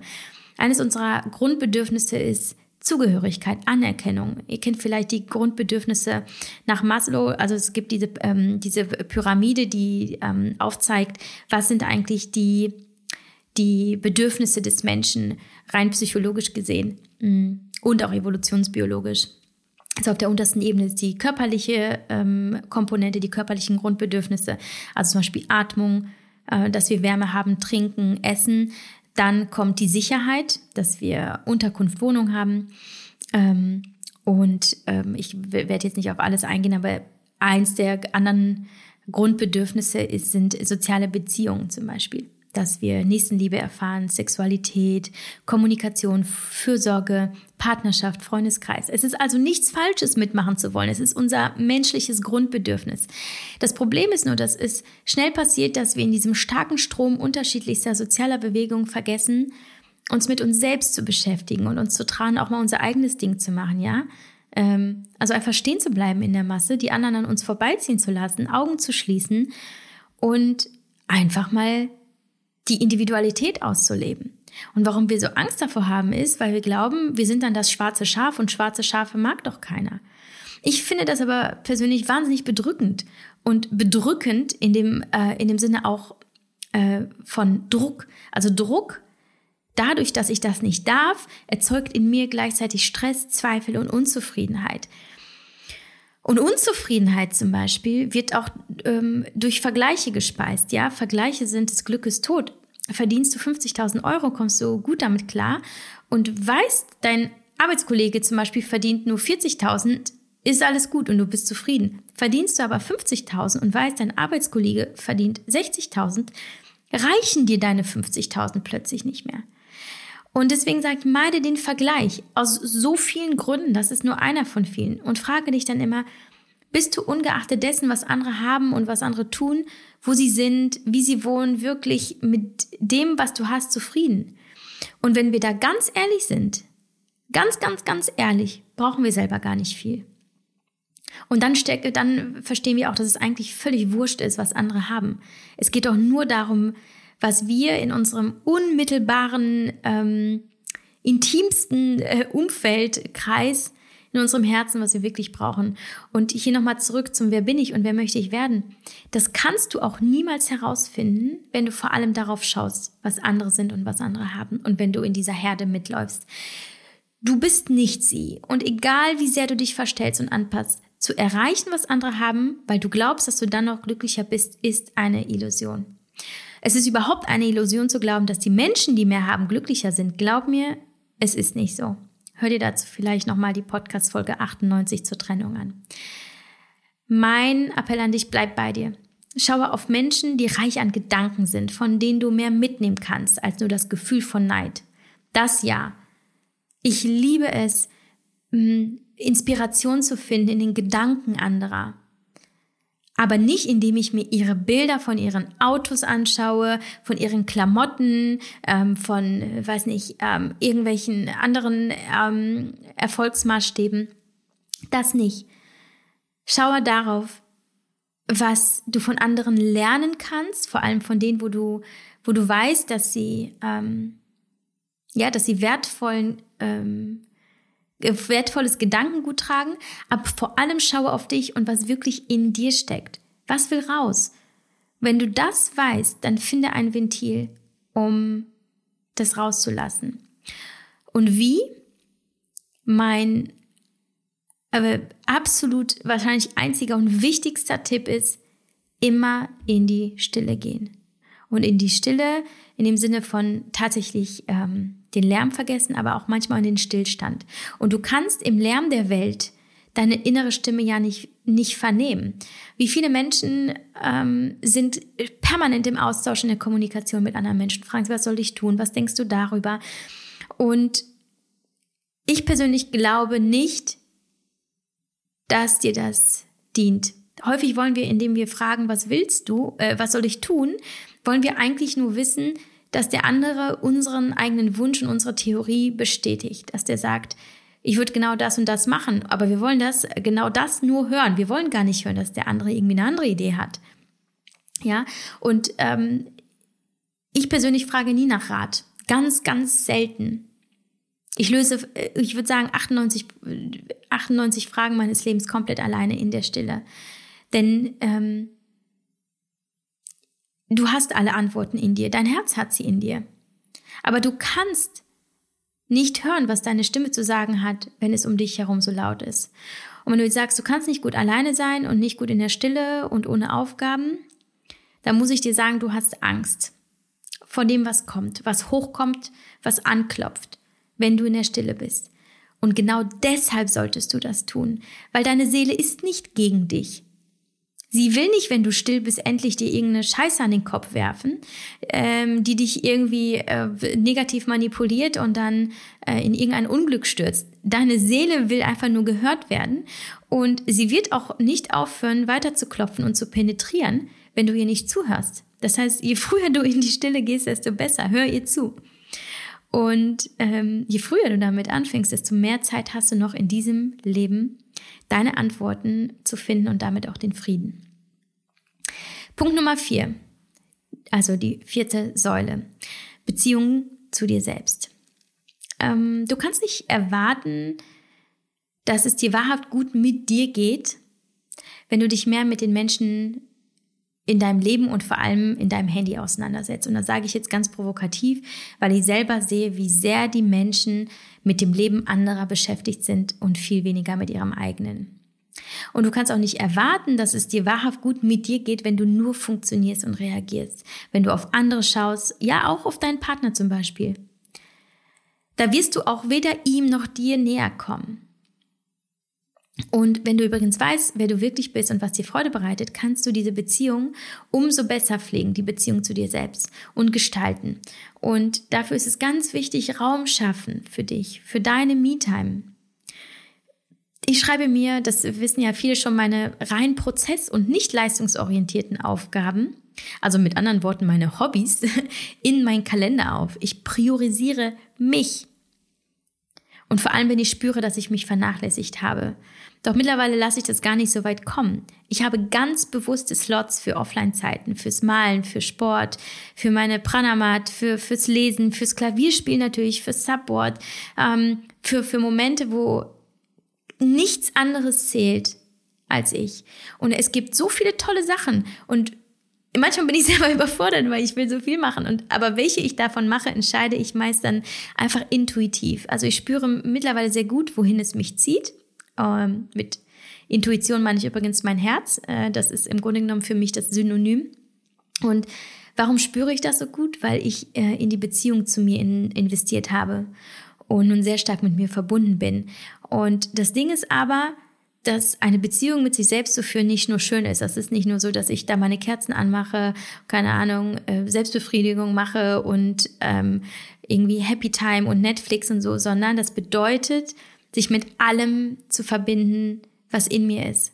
Trauer, Wut, zu weinen, wenn mir danach ist, wütend zu sein, das rauszulassen, dann wild zu malen, dass ich, ähm, dass ich, ich habe zum Beispiel ganz wichtig war für mich, aber da werde ich gleich nochmal drüber sprechen, anzuerkennen, dass es mir einfach ganz lange nicht gut ging und dass ich gelitten habe und mich damit dann in den Arm zu nehmen. Und, und im Grunde genommen geht es vor allem darum, wirklich zu spüren, was ich brauche. Ja, ähm, ganz pragmatisches Beispiel habe ich einen wirklich langen Tag gehabt und habe wahnsinnig viel gearbeitet und geleistet und denke, oh, eigentlich steht jetzt noch Sport auf dem Programm, sollte ich auch mal wieder machen. Aber ich spüre, und damit meine ich nicht diesen inneren Schweinehund, der eigentlich sagt, oh, Netflix auf dem Sofa wäre jetzt geil, sondern ich spüre wirklich eine Erschöpfung. Und das, das spürst du, wenn du mit dir selber gut verbunden bist und wenn du sehr ehrlich zu dir bist. Und dann frage ich mich, okay, ja, wie was brauchst du eigentlich wirklich? Und das, was dann da hochkommt als erstes, ist die richtige Antwort. Und dann heißt es, mir das zu geben, was ich brauche. Wie als wäre ich wirklich selber meine, meine engste, meine beste Freundin. Und der würdest du ja dann auch nicht sagen, wenn es ihr schlecht ginge, hör mal, jetzt gehst du aber noch aufs Laufband eine Runde, weil wer bist du sonst? Sondern du sagst, okay, ab aufs Sofa mit dir, Decke, Tee, nimm dir ein Buch oder ähm, hör einen Podcast rein, schließ die Augen, äh, was auch immer du jetzt gerade brauchst. Und sei einfach gut zu dir. Als würdest du wirklich mit dir eine unglaublich schöne Freundschaft führen. Und ganz wichtig ist auch, ähm, sich nicht schlecht oder schuldig zu fühlen, wenn man sich selbst priorisiert. Ja, also das tue ich nicht. Ähm, denn ich weiß, dass alle davon profitieren, wenn ich mich um mich selbst kümmere und gut zu mir bin. Meine Familie, meine Kids, Freunde. Denn ich sorge dafür, dass ich glücklich bin. Ähm, und bin ich das, habe ich die nötige Energie, um mich um andere zu kümmern. Und das ist absolut spürbar, glaub mir. Und du bist nun mal der wichtigste Mensch in deinem Leben und das darfst du dir jetzt jeden Tag so sagen. Sagst dir jeden Morgen, wenn du ein Spiel schaust, du bist der wichtigste Mensch in meinem Leben und ich werde mich um mich kümmern, um dich kümmern. Und dann tu das. Und ich glaube fest daran, dass wenn du zu dir selbst eine gute Beziehung hast, du den Wert erkennst deiner Existenz und dass du nicht zulässt, dass jemand schlecht mit dir umgeht, dass dir, ähm, dass jemand Entscheidungen für dich trifft, dass, dass äh, jemand dich mit irgendwie Worten verletzen kann, denn dann hast du eine so starke Basis, die dann unerschütterlich wird. Deswegen investiere in dich selbst und in die Beziehung zu dir selbst. Äh, Säule Nummer 5 ist Vergebung und äh, Loslassen. So, so, so wichtig. Ich versuche mich kurz zu fassen. Ich könnte darüber eine ganze Podcast-Folge machen, weil ich glaube, dass es äh, mit das elementarste, äh, äh, der elementarste Schritt ist zur absoluten Befreiung und zum Glücklichwerden. Und ähm, das ist nämlich, äh, was hinter der Vergebung, dem Loslassen steht, ist vor allem die Heilung. Ich habe ja ein, eine Traumafolge gemacht. Schaut mal unbedingt äh, rein, beziehungsweise hört mal rein. Dass ich auch sage, die meisten Menschen von uns sind in irgendeiner Weise traumatisiert und äh, immer noch sehr mit ihrem ja, Schattenkind beziehungsweise mit dem verletzten inneren Kind identifiziert, mit ihrem Schmerzkörper, um es mit Eckart Tolles Worten, Worten zu sagen.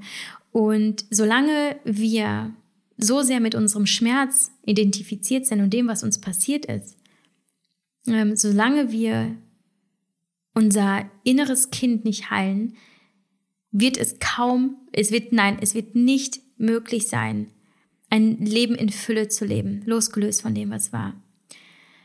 Äh, ich werde also jetzt nicht viel darauf eingehen, weil es ist wirklich ein großes Thema. Aber eins muss ich dir wirklich sagen, ähm, was du dir unbedingt mitnehmen solltest jetzt aus, ähm, aus diesem Punkt ist, dass Wut auf andere, ob auf deine Eltern, auf deinen Ex-Freund, ähm, auf deinen alten Chef, ähm, auf deine Kindergärtnerin, die damals nicht nett zu dir war, auf wen auch immer, die Wut auf diese Person ähm, bestraft nicht die Person selbst, sondern sie bestraft dich selbst. Mit der Wut und daran, dass du an, an, an Groll festhältst, baust du dir dein eigenes Gefängnis. Und um aus diesem Gefängnis auszubrechen und wirklich frei zu werden, musst du dir ein Geschenk machen und vergeben. Wenn du nicht vergibst, vergiftest du dich selbst. Und auch das, das ist ganz wichtig auch zu verstehen, mm, mit Vergebung tust du nicht den anderen Menschen den Gefallen. Wahrscheinlich ist es denen sogar schon ganz egal, was du heute machst mit deinem Leben. Mit Vergebung machst du nur dir selbst einen Gefallen. Und ich würde mir so sehr für dich wünschen, dass du dich auf den Weg der Vergebung begibst und einfach wirklich dein Bestes versuchst, um das loszulassen, was war. Und es gibt dafür sehr, sehr viele Wege, ähm, Therapien, Coachings, natürlich Meditation, die Heilung des inneren Kindes.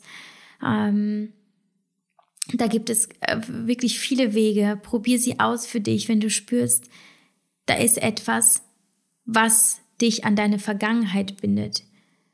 Und was es ist, was dich an deine Vergangenheit bindet, um dir noch einen Gedanken mitzugeben, ist dein Urteil über diese Vergangenheit. Es ist dein Urteil über die Vergangenheit, die dir widerfahren ist, die dich an diese Vergangenheit bindet und dir nicht erlaubt, in der Gegenwart glücklich zu sein. Du bist mit dem schmerzhaften Gefühl identifiziert, ähm, welches du mit diesem Ereignis in der Vergangenheit verbindest. Und jetzt ist ganz wichtig, dass du dich traust, ehrlich in Frage zu stellen, ob das Urteil, das du über dieses Ereignis, über den Menschen, über, ähm, ja, über, über diese Erfahrung, die du damals machen musstest, ob dieses Urteil richtig ist heute für dich. Und diese schonungslose Ehrlichkeit, ein ehrliches Reflektieren ist wahnsinnig harte Arbeit ähm, und erfordert, ich weiß, so viel Mut, aber es ist so wichtig, denn was dir passiert ist, was dir wehgetan hat, es war so.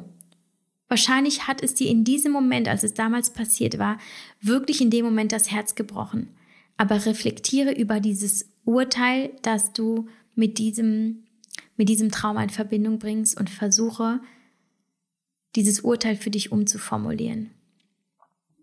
Aber auch das ist Teil der Vergebungsarbeit und kann äh, eben zum Beispiel in Therapien und Coachings behandelt werden, mehr in Therapien als in Coachings. Ähm, und ja, das ist, äh, gehört aber, was da ganz sicherlich mit reingehört, ist die Bereitschaft, alles zu fühlen. Alles zu fühlen, was mit diesem Ereignis ähm, in Verbindung steht und mit diesem Schmerz, äh, der dir damals widerfahren ist, aber das in Frage zu stellen und die Entscheidung zu treffen, dich nicht mehr mit diesem Gefühl zu identifizieren. Speaking of Gefühle, Säule Nummer 6 ist das Zentrieren. Und damit meine ich Zentrieren in dem Sinne von, wir können natürlich als Menschen ähm, sehr mit allem, was um uns herum ist, verbunden sein. Aber verbunden sein in dem Sinne von, dass wir zu sehr darauf schauen, was denken andere, was machen andere, ähm, wie, wie sind die Ratschläge der anderen. Und dann kommt hier was und dann kommt da was rein. Dann will die Nachbarin noch einen Kaffee trinken und dann musst du noch einen Kuchen backen für, für die Kita. Und ähm, dann bist du auch schon mit deinen Gedanken, während du mit deinen Kindern spielst, schon bei der Wäsche, die du noch machen musst. Du kannst permanent im Außen sein. Aber das wird in dir einen unfassbaren Stresspegel erschaffen und permanent erhöhen. Ähm, die, die, ja, in dem Sinne, die sechste Säule des Meditierens ist für mich also auf jeden Fall Achtsamkeit das bewusste Leben, das bewusste Wahrnehmen, das bei sich sein, bei seinen Bedürfnissen. Und das gelingt ähm, nicht nur in dem klassischen Meditationssitz, wobei das natürlich eine äh, ja sehr bewährte Methode ist und ich dir nur ans Herz legen kann, das Meditieren für dich auszuprobieren, wenn es nicht ähm, ja die stille Meditation ist, dann vielleicht eine geführte. Ich habe ja auch schon einige geführte Meditationen aufgenommen. Lass dich einfach drauf ein, ohne die Erwartung zu haben, dass da jetzt ein Gefühl des Meditierens eintritt. Häufig gehen wir ja schon in das Meditieren mit dem mit der Hoffnung, dass wir jetzt äh, voll ähm, voll zentriert sind. Aber was wäre, wenn du dich in die Meditation begibst und und zum Beispiel sagst, ich bin einfach gespannt, was da für Gedanken kommen. Das ist völlig okay. Manchmal fange ich an zu meditieren und stelle fest, oh wow, da kommen aber gerade Gedanken, die ich äh, offenbar bislang äh, nicht wahrnehmen konnte, weil ich mir vielleicht nicht die Zeit genommen habe. Dann mache ich die Augen auf während der Meditation, mache mir schnell eine Notiz und bin manchmal selber inspiriert von dem, was halt in dieser Stille hochkommt. Und das ist auch das, was ich ähm, in Punkt Nummer vier erwähnt habe. Ähm, äh, trau dich in die Stille zu gehen. In der Stille kommen teilweise die genialsten Ideen und äh, und, und ähm, ja, vielleicht auch manchmal sogar Erleuchtungen. Ähm, aber wenn wir uns vorher schon gar nicht erst in die Meditation hineinbegeben, weil wir glauben, wir können das eh nicht, ja, dann werden wir diese Erfahrung vielleicht nie machen können. Aber du musst nicht eben nur in diesen, in diese klassische Meditation gehen. Du kannst auch sehr gut zum Beispiel in, monoton, in monotone Tätigkeiten gehen. Das ist zum Beispiel das Joggen, das Wandern, äh, Spaziergänge, auch das Malen manchmal. Also etwas, was du ganz gedankenversunken und fast schon mechanisch machst. In der Monotonie kommen wir wirklich zur Ruhe. Das ist ja das Wunderbare eben zum Beispiel am Wandern, wenn du in der Natur bist. Äh, du, deine Sinne die, die beruhigen sich, die, die werden zentriert, du, du kehrst in dich und hm, bist nicht so sehr umgeben von Klingeltönen, von irgendwelchen Zurufen, von, ähm, äh, von, mh, hm, von deinen Aufgaben zu Hause, von dem Tippen der Tastatur, ja, von allem, was eigentlich im Leben passiert. Du bist dann wirklich bei dir. Und warum das so gut ist, ist, dass wir auf Dauer, wenn wir immer wieder in die Achtsamkeit gehen und auch meinetwegen in monotone oder in meditative Zustände, dass wir Stress abbauen. Und Stress ist einfach Gesundheits- und Glückskiller, will ich sagen Nummer eins, aber spielt da ganz oben mit. Ähm, und da wirklich mal rauszugehen und wirklich bei sich zu sein, ist äh, unfassbar heilsam. Auch weil wir dann lernen, alles wahrzunehmen, was zu uns gehört und ähm, uns ja auch zumuten, alles leben und alles hochkommen zu lassen, was wirklich in uns steckt. Und das ist, ähm, werde ich auch später nochmal drauf eingehen, so, so wichtig, weil wir sind nun mal hochkomplexe Wesen, aber in uns ist alles vereint.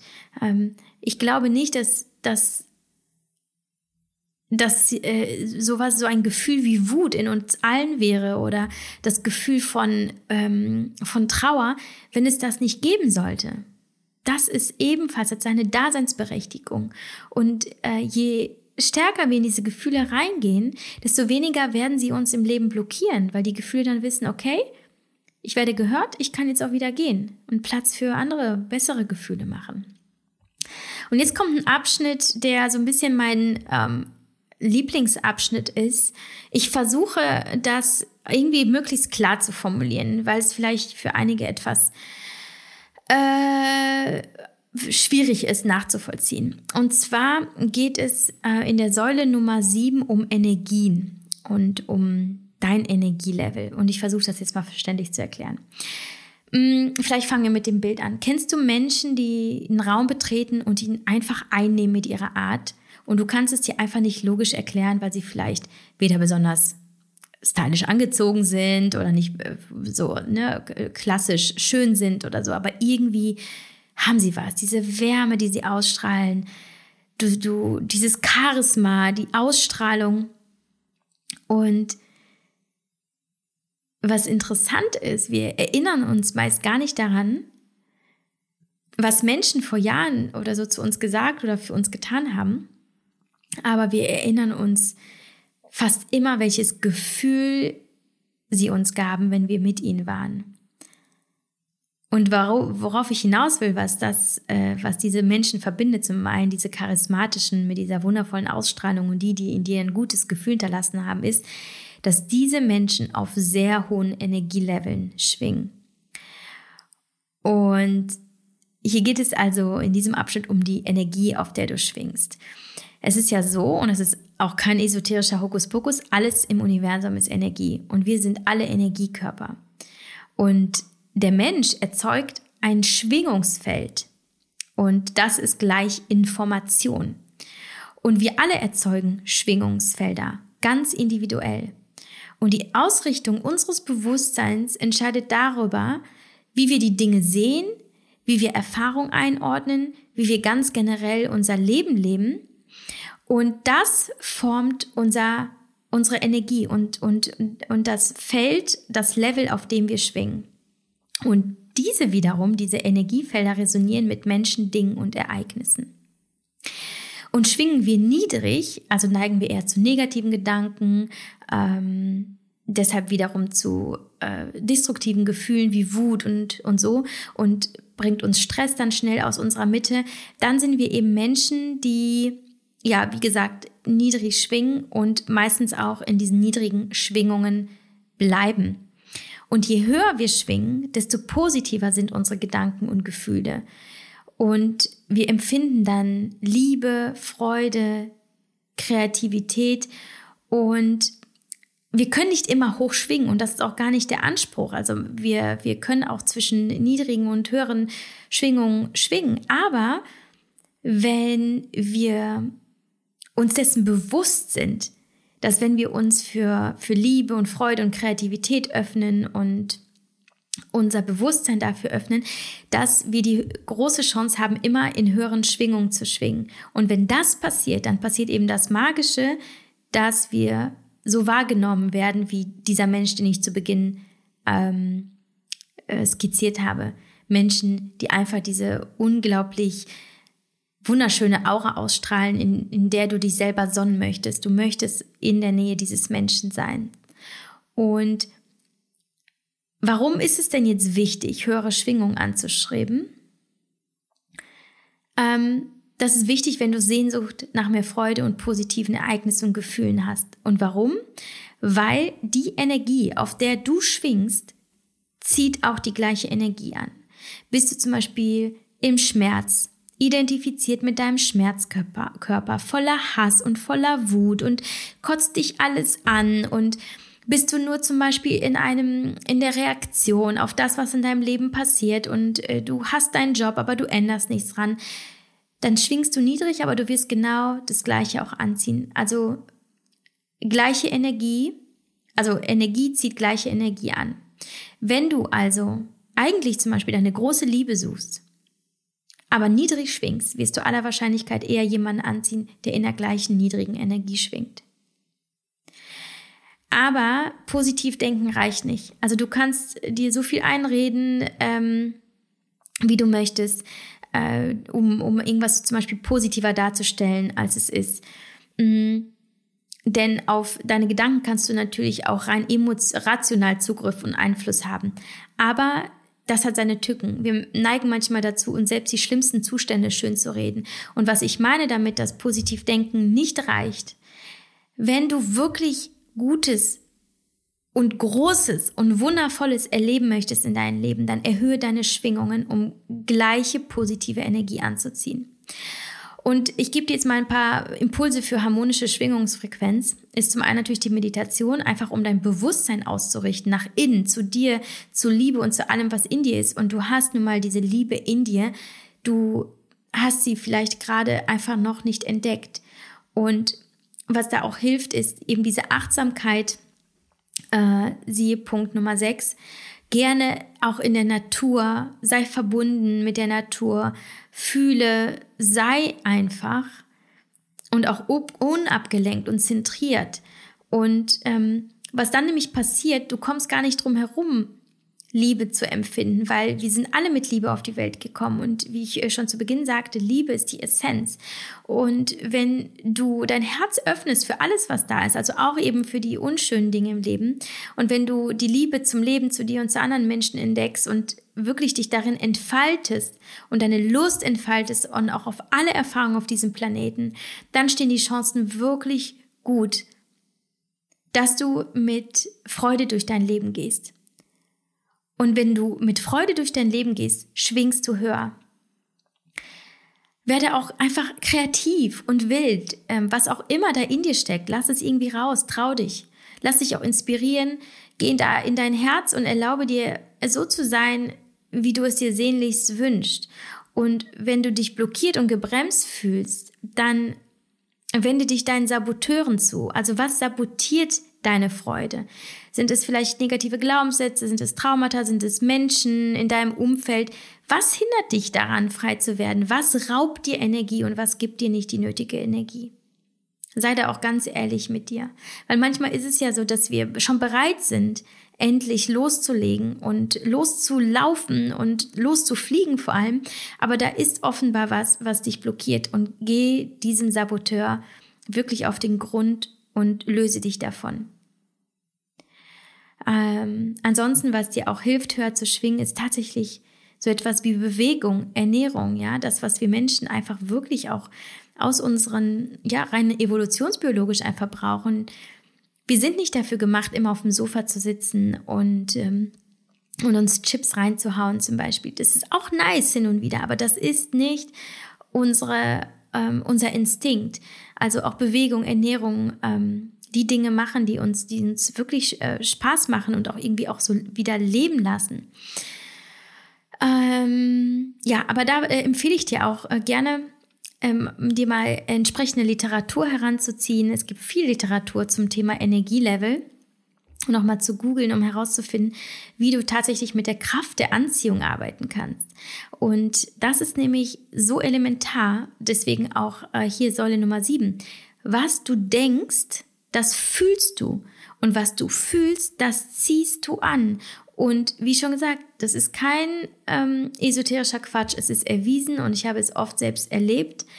Manchmal denke ich, wow, wie verrückt, wer da einfach in mein Leben trippt und wen ich anziehe, wenn ich mich entsprechend ausrichte, wenn ich mein Bewusstsein entsprechend ausrichte und mich zum Beispiel dafür entscheide, die Dinge zu tun, für die ich hier bin und die in mir einfach Freude und Liebe aktivieren. Und ja, ich bin da sehr dankbar, dass ich, äh, dass dadurch Menschen in mein Leben gekommen sind, die genau meine Energie matchen.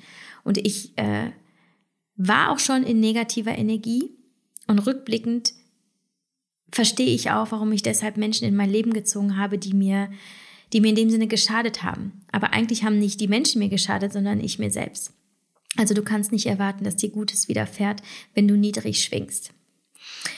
Äh, Säule Nummer, Nummer, Nummer 8 ähm, ist die Selektion von Menschen, Inhalten und Orten. Das knüpft so ein bisschen jetzt an die Säule 7 an ähm, und meint damit, ähm, dass du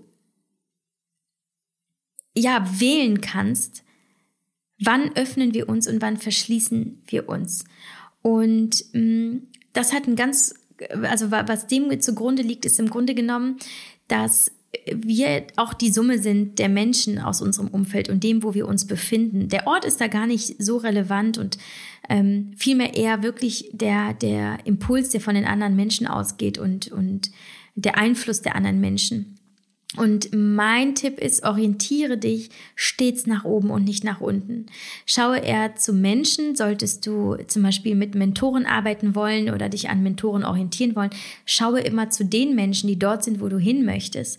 Und das nicht unbedingt finanziell, sondern Menschen, die, auch wenn sie Geld haben, trotzdem glücklich sind. Und es gibt sehr viele Menschen, die sehr viel Geld haben, aber nicht glücklich sind. Und da sage ich, hm, willst du das wirklich? Also schau zu den Menschen, die wirklich ähm, authentisch das leben und auskosten und, ähm, und auch wirklich irgendwie nicht nur glücklich, sondern auch gesund wirken.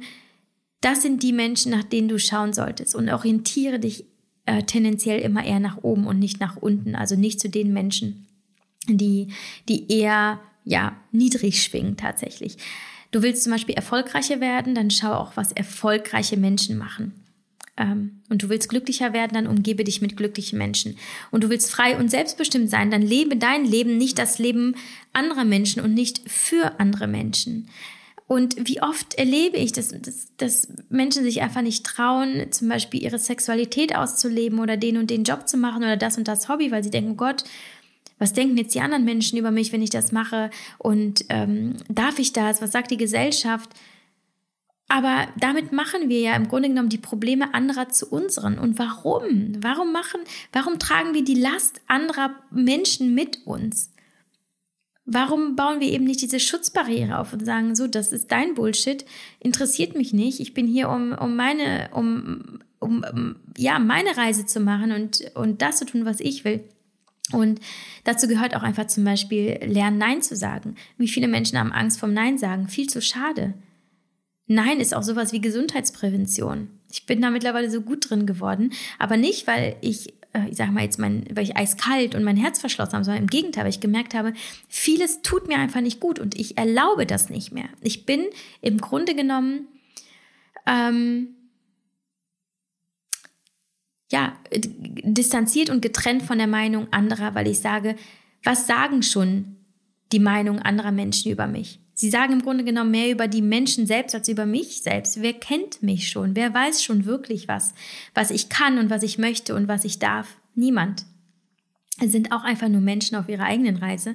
Und ähm, wer, ähm, wer sich traut, dich zu bewerten, hat ähm, ganz größere, äh, ganz andere und viel größere Probleme als du, dass die Menschen vielleicht über dich reden. Und hör vielleicht dann nochmal in die Podcast-Folge Nummer 96 rein, wie man mit Menschen umgeht, ähm, die uns nicht mehr gut tun. Vielleicht hilft sie dir. Äh, Säule Nummer 9 ist ein gesunder Lebensstil. Ähm, das mache ich relativ kurz. Äh, damit meine ich die Balance aus dem, was gut ist und dem, was gut tut. Also das, was tatsächlich gut ist, rein physisch und was halt einfach ähm, ja auch schon kollektiv äh, ähm, bewertet werden darf, weil uns, weil es uns alle betrifft und äh, weil alle Menschen es brauchen, ist halt eben Schlaf, ähm, Ernährung, Bewegung, ähm, Wasser, also die Grundbedürfnisse. Ja, das ist das, was uns tatsächlich Menschen gut tut, dass wir darauf achten. Ähm, was essen wir? Was tut unserem Körper wirklich gut? Und bewegen wir uns, weil unser Körper nun mal Bewegung braucht. Und dann sind es aber auch so Dinge wie Selbstachtung, Self-Care, ja, also auch da ähm, vielleicht auch die Meditation oder andere achtsame Übungen, mm, um Stress abzubauen, weil Stress einfach natürlich das ist, was wir tun, nichts vermeiden sollten. Ähm, und ich kann auch nur noch mal daran erinnern, dass die, da habe ich zu Beginn auch schon gesagt, die Entscheidung von heute beeinflussen dein Morgen. Also auch das, was du heute entscheidest zu essen, zu trinken, wo du hingehst. Ähm, wie du deinen Abend verbringst. Wir beschweren uns oft und jammern, aber handeln nicht. Ja, wir denken, oh, ich nehme nicht ab und ich, ähm, ich werde meine ganzen Symptome nicht los, werde nicht richtig gesund, mein Immunsystem. Und wir jammern, aber wenn wir ganz ehrlich zu uns sind, sind und uns wirklich mal so ein, so wenn wir quasi so einen Kassensturz machen, uns mal anschauen, was machen wir falsch, wir wollen das gar nicht sehen, weil wir dann sehen, was wir im Grunde genommen wirklich falsch machen. Und deswegen mein Tipp lautet, mach dir wirklich einen Plan. Wer willst du sein? Wo willst du hin? Wie willst du aussehen? Wie willst du dich fühlen? Und versprich dir selbst, dich um dich zu kümmern. Und auch hier nicht für andere. Du sollst deinen tollen Körper nicht für andere äh, formen. Und du brauchst auch nicht gesund werden für andere. Mach es für dich selbst. Du bist der wichtigste Mensch in deinem Leben und du bist es dir wert. Du solltest es dir wert sein. Mach dir einen Plan. Und ähm, noch ein Gedanke. Mm, alles, was wir, was wir erleben und was wir erlebt haben, ist in uns gespeichert und das tatsächlich auch auf Zellebene. Und was uns heute, also Krankheiten, Verhalten, äh, destruktive ähm, Muster, mh, die uns vielleicht auch im Leben blockieren. Und ja, ich sage auch jetzt ganz bewusst, zum Beispiel meine Hashimoto-Erkrankung, auch das ist letztlich nicht gelebte Emotion, die auf Zellebene gespeichert ist. Und was ich damit sagen will, vieles, was, was uns rein physisch widerfährt, ist häufig tatsächlich selbst gemacht. Autoimmunerkrankungen sowieso. Mir ist total bewusst, warum ich Hashimoto habe. Ich habe mich da intensiv damit auseinandergesetzt und die Ursachen zu kennen und zu wissen, wie habe ich damals gelebt und wie kann das damit zusammenhängen, dass ich, dass ich heute Hashimoto habe, hat mir total geholfen. Auch wiederum in, in die Heilung zu kommen, sofern natürlich Heilung ähm, ausgesprochen werden darf. Aber ich bin in Remission, mir geht es sehr gut heute mit Hashimoto. Aber die Ursachen zu verstehen hat mir geholfen, die Entscheidung zu treffen, ähm, die, die ähm, mir erlaubt haben, Hashimoto für mich in den Griff zu bekommen.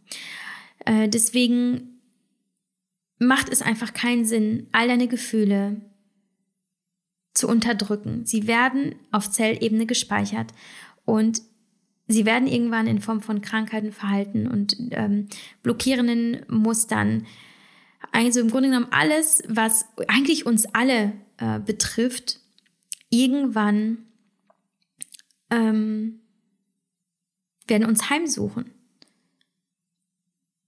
Und deswegen plädiere ich dafür, wirklich alles auszuleben. Alles, wofür du hier bist, alle Gefühle, alle Erfahrungen. Ähm, und dich wirklich gut um dich zu kümmern. Damit, ähm, ja, damit du wirklich ein, ein gesundes, wildes, frohes Leben führen kannst. So, jetzt haben wir hier schon fast eine Stunde und ich komme jetzt zum letzten Punkt. Und das ist eigentlich der allerwichtigste. Und das ist die Liebe. Und die Liebe zu sich selbst natürlich, aber auch zu anderen. Aber ich möchte hier vor allem äh, darüber sprechen, Liebe zu der anderen Person. Ich weiß gar nicht, ob wir alle genau wissen, wie das wirklich funktioniert, ja. Also wie oft haben wir in unserem Leben schon zum Beispiel Ich liebe dich gesagt und ich liebe dich gehört. Aber haben wir wirklich verstanden, was Liebe ist? Und ich habe so viel die letzten Jahre darüber nachgedacht und ich habe auf jeden Fall so meine, ja, so meine wichtigsten Learnings ähm, daraus gezogen. Und das Wichtigste ist, und das ist das, was ich auch früher ganz lange falsch gemacht habe und was ich heute sehe als das größte Problem in Beziehungen gerade ist, dass wir die, mit ganz falschen Erwartungen eine Beziehung rangehen und nämlich die Erwartung an, an die Person als idealer Partner. Dieser Mensch muss mein idealer Partner sein und mich glücklich machen. Und das Problem dabei sind eben diese Erwartungen, die wir formulieren. Und Erwartungen bedingen, Enttäu bedingen Enttäuschungen. Wenn wir erwarten, dass die andere Person etwas macht, dann werden wir enttäuscht und dann kommt es zu einem Konflikt. Ähm, aber das Ding ist, wenn wir uns von diesen Erwartungen lösen und sagen, ich gebe dir, was ich habe und ich erwarte nichts in Return, das heißt, äh, auch irgendwo diesen, in der Liebe diesen Altruismus zu finden. Ja, ich, ich möchte es dir geben, weil das ist das, wie ich liebe. Also Liebe als eigene aktive Handlung und nicht als ich bin hier in der Beziehung, weil ich von dir was bekommen möchte und damit du mir mein Leben leichter machst und dass du mir mein, dass du meine Lücken schließt und dass du mir ein besseres Gefühl gibst. Und die Aufgabe, die dahinter liegt, in meinen Augen in einer wirklich erfüllten Beziehung ist, zu sagen, ich erwarte nichts von dir, aber ich gehe hier rein mit der Idee, dass ich der ideale Partner, ideale Partner bin. Ich gebe, was ich bekommen möchte.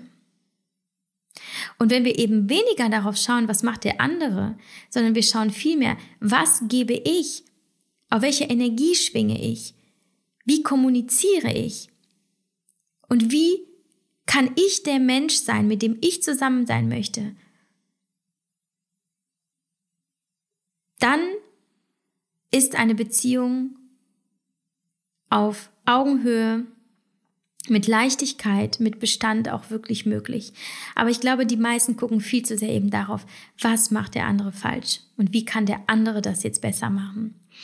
Und ich glaube auch zum Beispiel, dass wenn jemand grundverschieden ist, ist es sicherlich nicht gerade einfach für, für eine Beziehung.